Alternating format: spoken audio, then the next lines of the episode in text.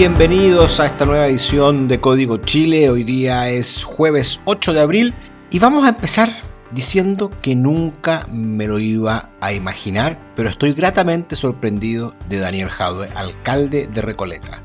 No, no te has equivocado de podcast. Este es Francisco Ubieta en Código Chile y te lo voy a volver a repetir.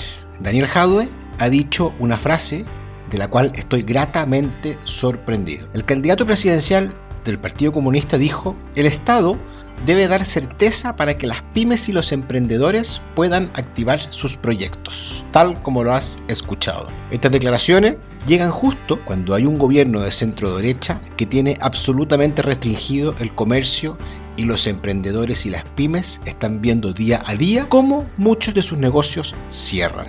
Increíble, ¿eh? un comunista abogando por las pymes y los emprendimientos y un gobierno de centro derecha con restricciones que los tiene muy ahogados. ¿Dónde dijo esto Daniel Jadwe?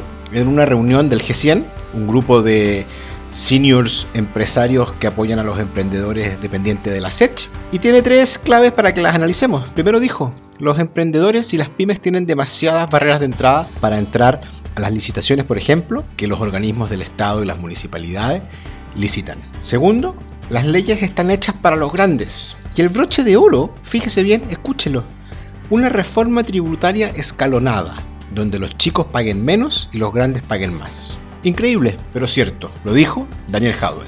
La segunda clave del día de hoy tiene que ver con un personaje del que, cual no hemos hablado esta semana, y es Paula Narváez. Fíjese que ayer tuiteó hashtag impuesto a los super ricos, hashtag royalty minero, Piñera se enriquece y el pueblo se empobrece. ¿Sabe lo que me recordó? Me acordé de cuando Guiller tiró la famosa frase, vamos a meterle la mano en el bolsillo a los ricos. ¿Se acuerda? En plena campaña presidencial con Piñera, que le trajo muchas críticas.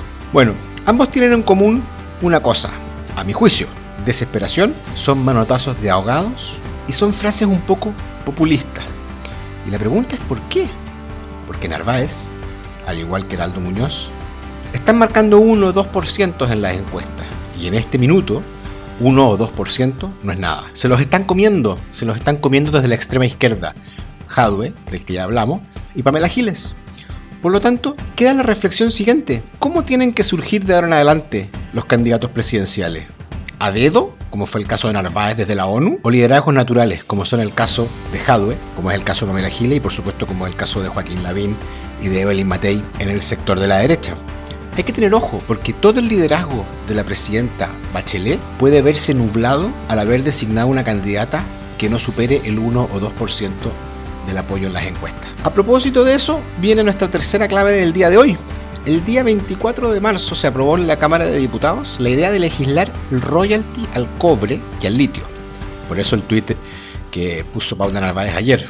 Pero ya estamos un poco preocupados porque estamos empezándonos a preguntar cuánto falta para que Perú nos gane la carrera del cobre. Fíjese, como dato, el año 2009 el costo promedio de producir una libra de cobre era menor en Chile que en el mundo. Hoy día es un 16% más caro producirlo que en Chile. ¿Qué factores nos trae para considerar? Primero, la cartera de proyectos mineros en Chile suma 37 mil millones de dólares. En Perú, hoy mismo, suma 53 mil millones de dólares. 40% más de inversión minera proyectada tiene Perú que Chile. Segundo, los costos de producción del cobre son un 20% más baratos en Perú. Y tercero, el litio, que es una industria a la cual también se le quiere grabar con un, con un impuesto adicional, es una industria que está en pleno auge. Más que impuestos y royalties, lo que necesita son incentivos que permitan desarrollar productos con alto valor agregado. Si hay algún parlamentario escuchándome en este minuto, yo le pido por favor, el litio y el cobre no se pueden tratar de la misma forma. El cobre hoy día es una industria madura, mientras que el litio puede ser el futuro cobre de Chile. No lo tratemos igual, no le pongamos un impuesto, lo que tenemos que hacer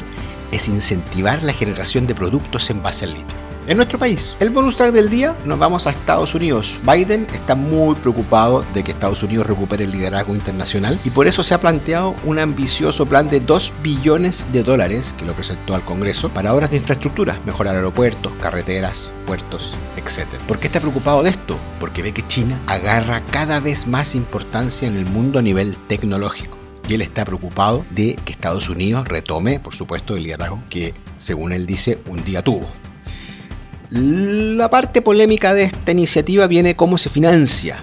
Y entre muchas otras cosas, las claves están, por supuesto, quiere aumentar el impuesto, pero también quiere tener una medida, quiere aplicar una medida que ya está generando bastante bastante dificultad porque quiere castigar a las empresas que tributen fuera de Estados Unidos cuando repatrien sus eh, utilidades. Quiere grabar. En el fondo, en el fondo, lo que quiere decir es ustedes tributen en Estados Unidos y no afuera. Y la tercera patita de esta eh, de este financiamiento que necesita buscar viene de eliminar los subsidios a las industrias del pasado, como él señala. Industrias, por ejemplo, como la de los combustibles fósiles, y potenciar las industrias en base a las energías renovables.